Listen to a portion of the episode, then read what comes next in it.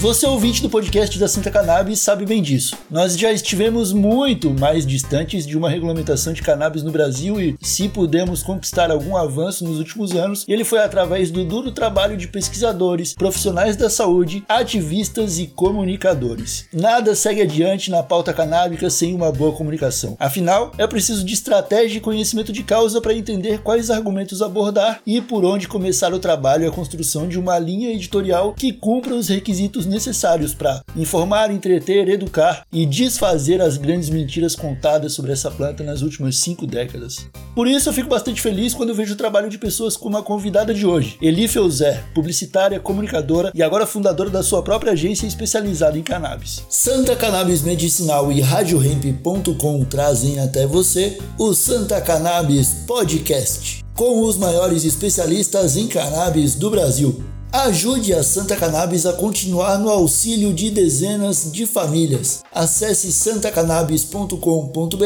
e associe-se. Apoio USA Hemp, produtos orgânicos de CBD importados de uma fazenda sustentável no Oregon, dos Estados Unidos. Conheça o trabalho da USA Hemp em www.usahempbrasil.com e solicite um orçamento sem compromisso.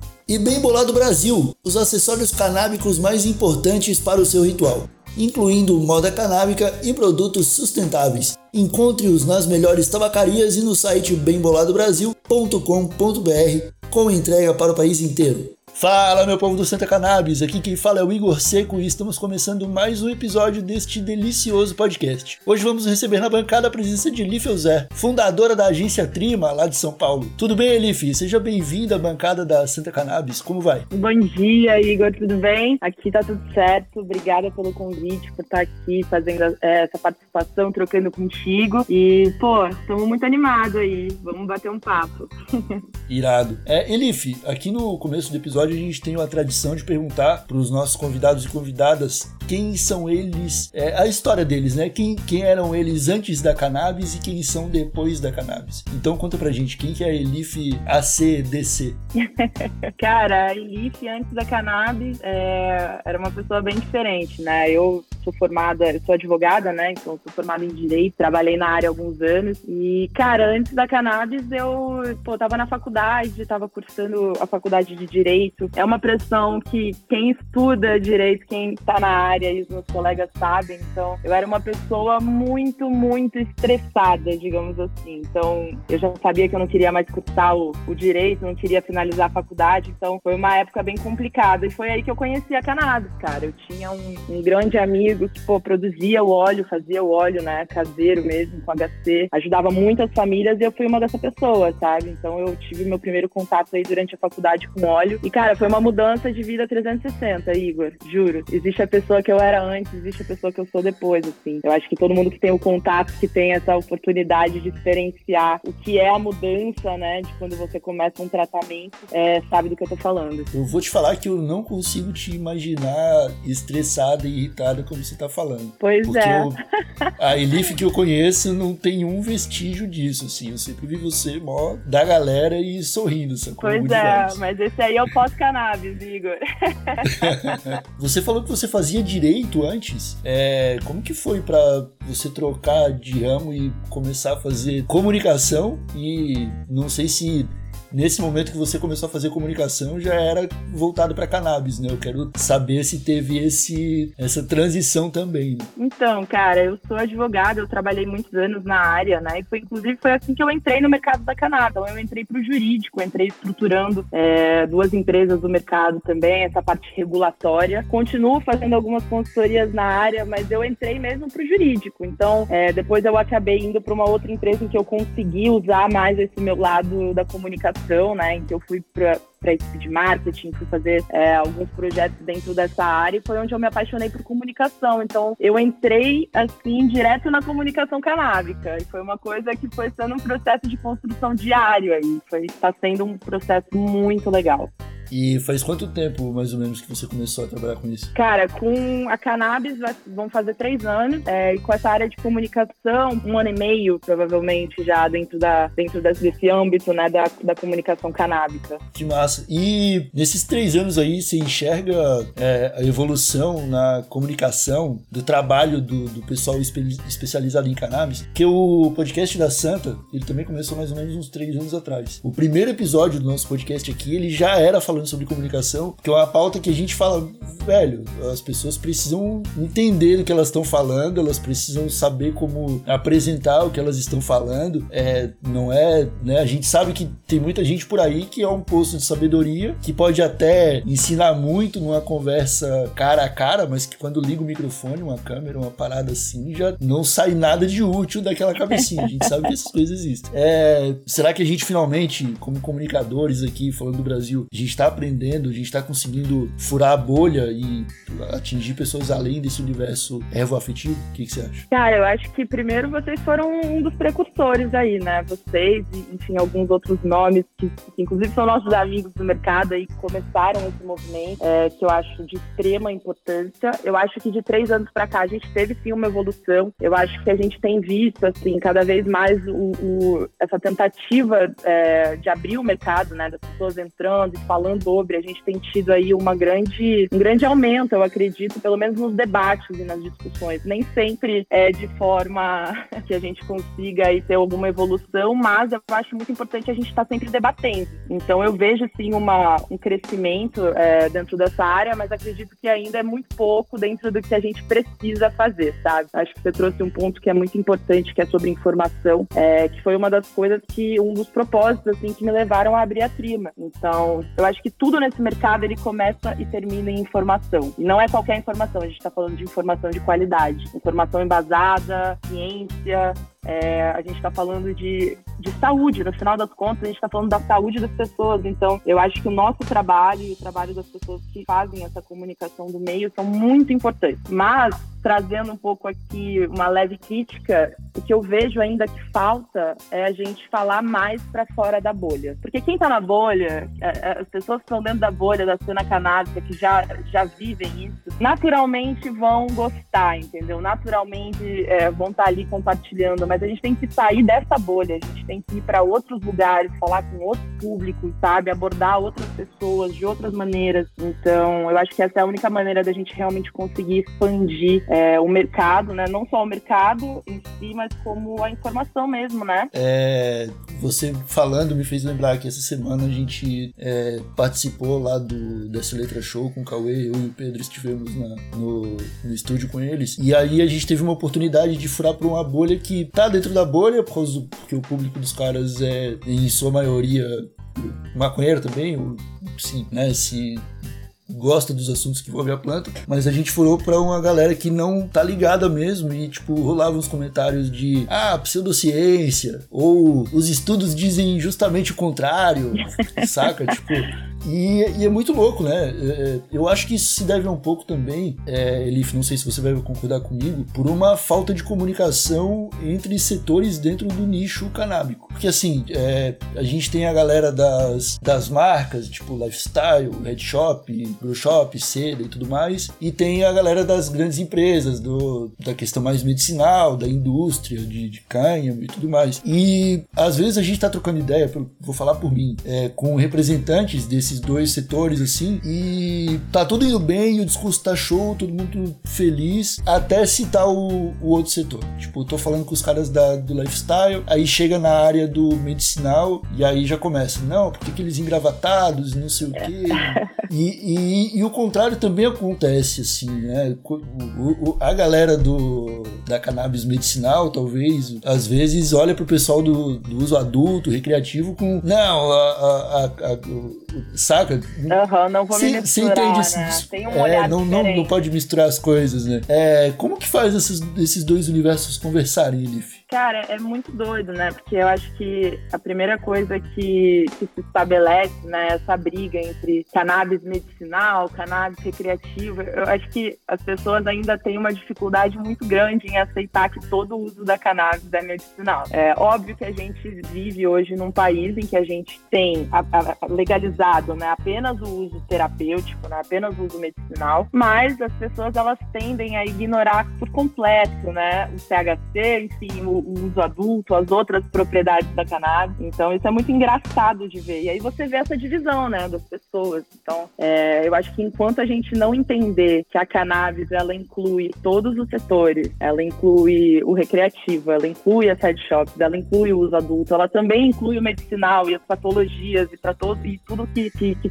serve, né, a cannabis. Eu acho que a gente vai ter uma dificuldade muito grande, porque essa é uma pauta de todo mundo. A gente está falando de saúde. Então, quando a gente fala de saúde, a gente não está falando só da saúde de uma determinada parcela da população, embora seja essa realidade que a gente enfrenta hoje, sabe? A gente ainda sabe que existe é, uma parcela da população muito grande que não tem acesso nenhum, e a gente está falando tanto em termos de informação quanto em termos financeiros, porque por mais que a gente veja aí é, um barateamento dos tratamentos, uma facilidade maior para você chegar a um tratamento, é, ainda é uma barreira de entrada muito grande, né? A gente está falando aí de uma galera que tem que ter o mínimo de condição financeira para chegar no tratamento. Então, enquanto a gente não entender que essa é uma pauta de todos e que se todos não estivermos juntos, debatendo, a, a, argumentando e trazendo para a mesa as pautas, a gente não vai conseguir chegar a lugar nenhum, sabe? É, realmente é, é, não tem jeito, eu acho. É, isso é uma coisa que eu me pego pensando o tempo todo, porque se dentro desse nicho as pessoas ainda se dividem em bolhas, tá ligado? Como que a gente vai falar para as bolhas além da nossa, sacou? É, não, e essa, essa é a nossa luta diária, entendeu? Entendeu? Como é que a gente atinge as pessoas do nosso mercado, a gente atinge as, pessoas fora da bolha. É, mas é, é, muito doido, assim, porque eu acredito muito na união. Então,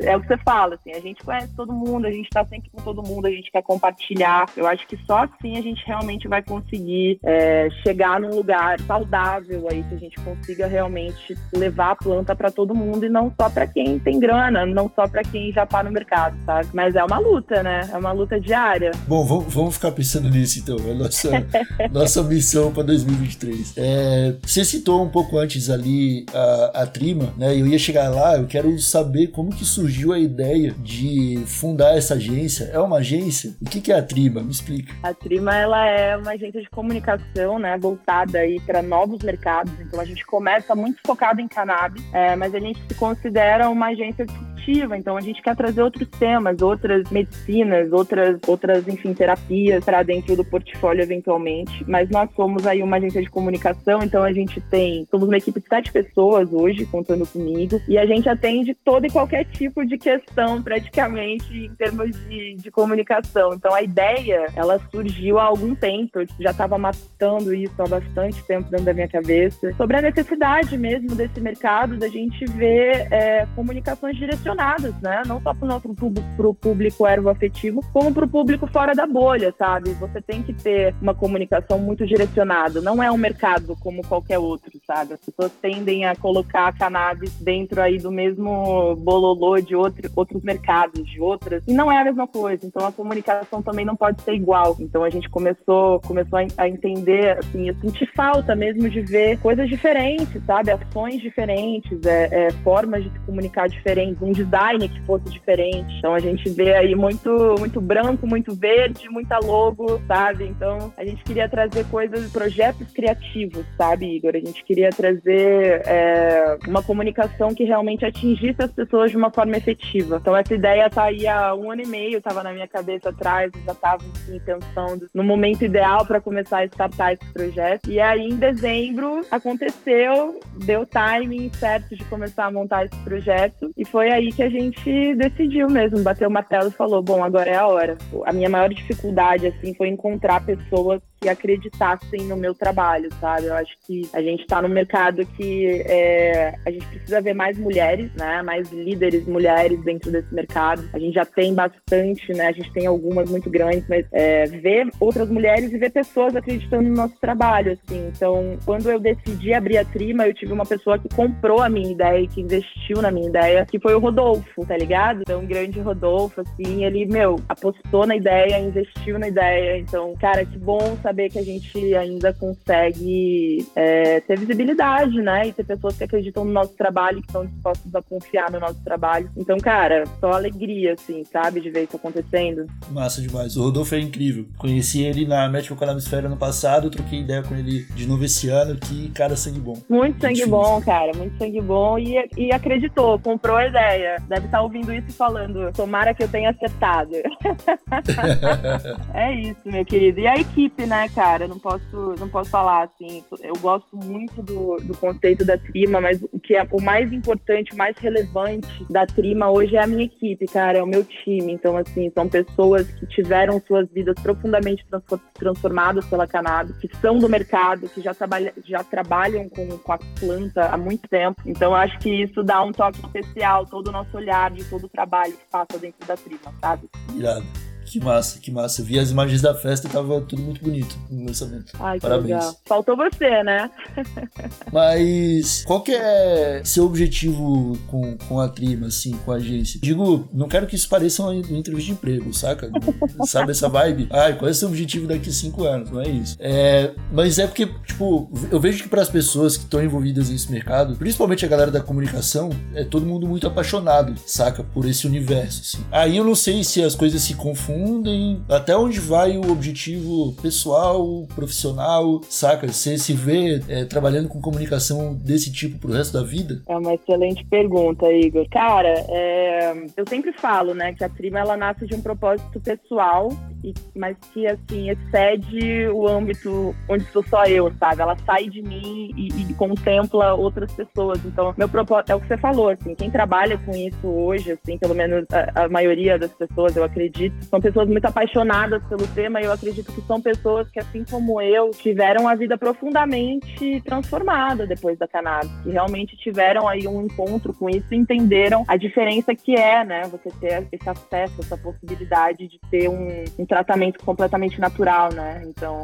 é, para mim, assim, o meu propósito na cannabis, ele é gigantesco, assim, propósito pessoal mesmo. Eu acordo todo dia com muito tesão em fazer o que eu tô fazendo, sabe? Então, eu acho que o, o maior propósito é o que eu te falei desde do começo, é levar informação. Eu acho que a, a partir do momento que a gente começa a falar é, de uma forma consciente, de uma forma responsável, trazendo informação de qualidade, eu acho que isso contribui para todos os debates, isso contribui para legalização, sabe? Isso contribui para um cenário onde a gente consiga falar tranquilamente de reparação histórica, sabe? Que a gente consiga falar sobre assuntos muito maiores do que o que a gente anda debatendo hoje, sabe? Dentro da nossa bolha. Então eu acredito que o propósito da Trima é, informar, sabe, a profissionalizar mesmo, ajudar a profissionalizar a comunicação desse mercado, para que a gente consiga furar a nossa bolha, levar esse tema para outros lugares, sabe, para outro patamar, para outro tipo de debate muito mais consciente do que a gente está tendo hoje. E que no final isso contribua mesmo para o cenário que a gente quer um dia viver, sabe, de legalização, de uso responsável, sabe, de uso adulto, em que a gente consiga tratar isso com a naturalidade que a gente vive no dia a dia, sabe? Eu, eu tenho um histórico de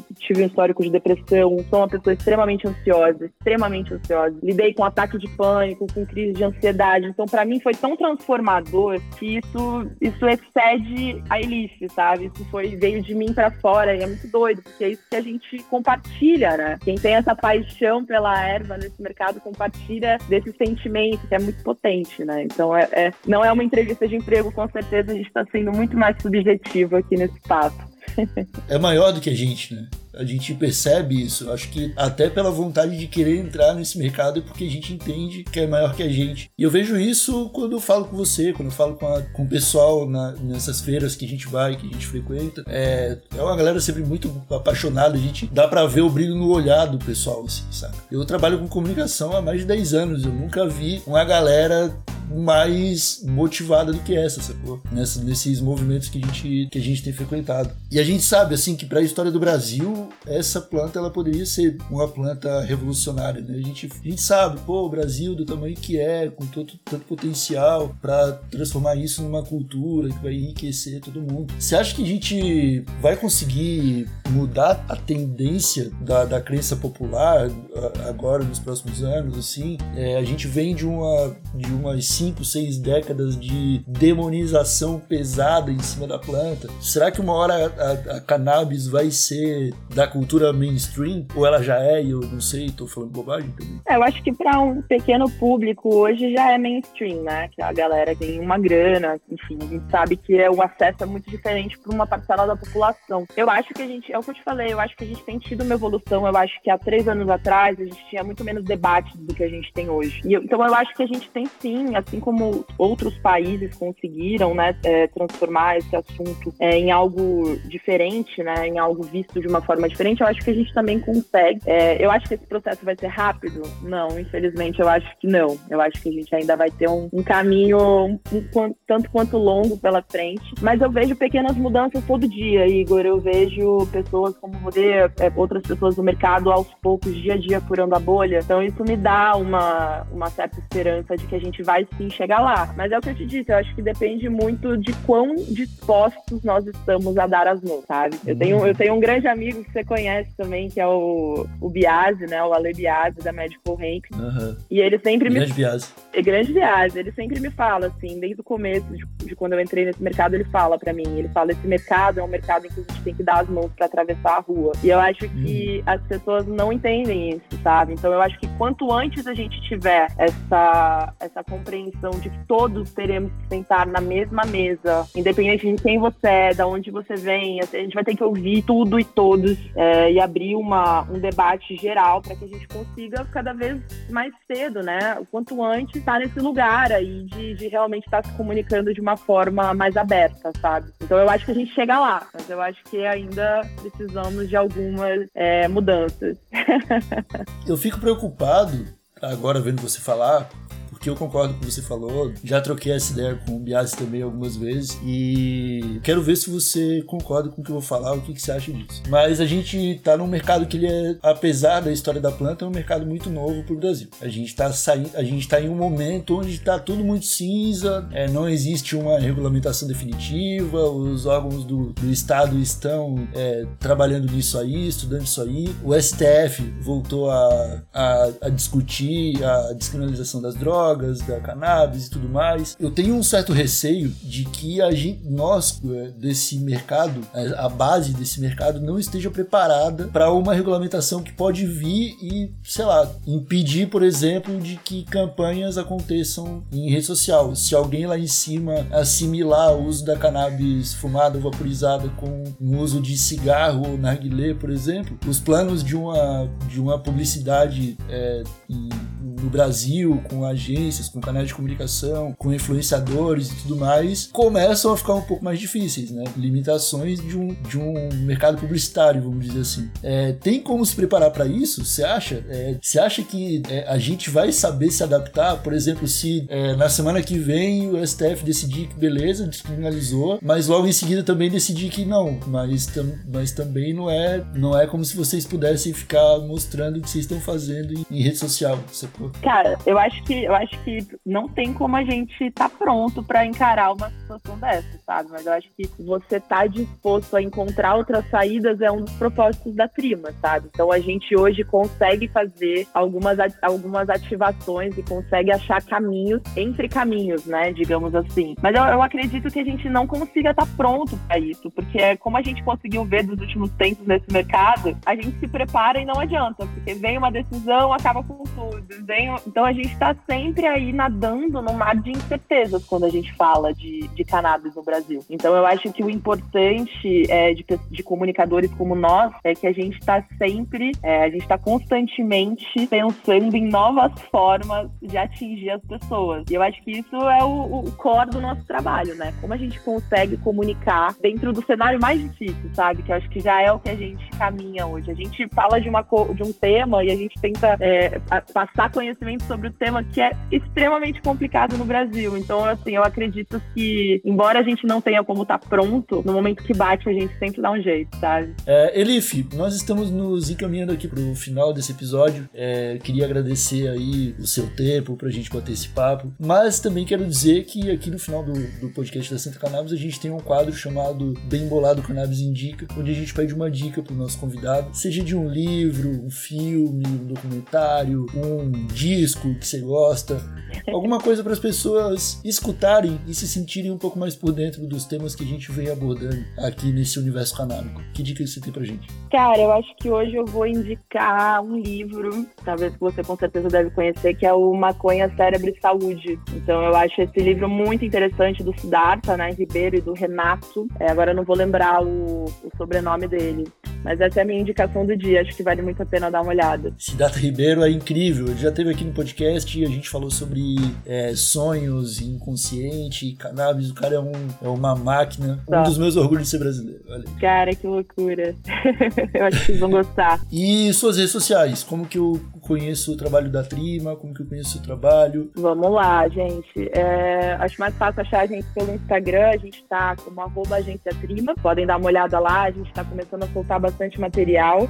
Estamos é, preparando uma ativação para o Red Grow, então vocês estão aí talvez em primeira mão. Então quem estiver por lá vai conseguir também ter uma, uma amostra aí do que a gente está preparando enquanto empresa. E é isso, meu querido. Estamos super abertos aí para trocar com a galera, para co-criar e para realmente levar a comunicação das empresas é, para um outro nível, com muita responsabilidade mesmo e informação de qualidade, principalmente. Excelente. Que bom que você citou a Expo Red Grow, vai acontecer no dia 3 de junho. Nós da Rádio Ramp estaremos por lá também, então se você que está ouvindo nos encontrar pelas esquinas do festival, para para dar um abraço, fechou? Elif, mais uma vez, muito obrigado pela sua presença. Sucesso aí na jornada com a Trima. Vamos se falando. Você que está nos escutando aí de casa, muito obrigado pela sua presença até o final desse episódio do podcast da Santa Cannabis. Voltamos na semana que vem com mais um convidado. Um abraço bem apertado e tchau!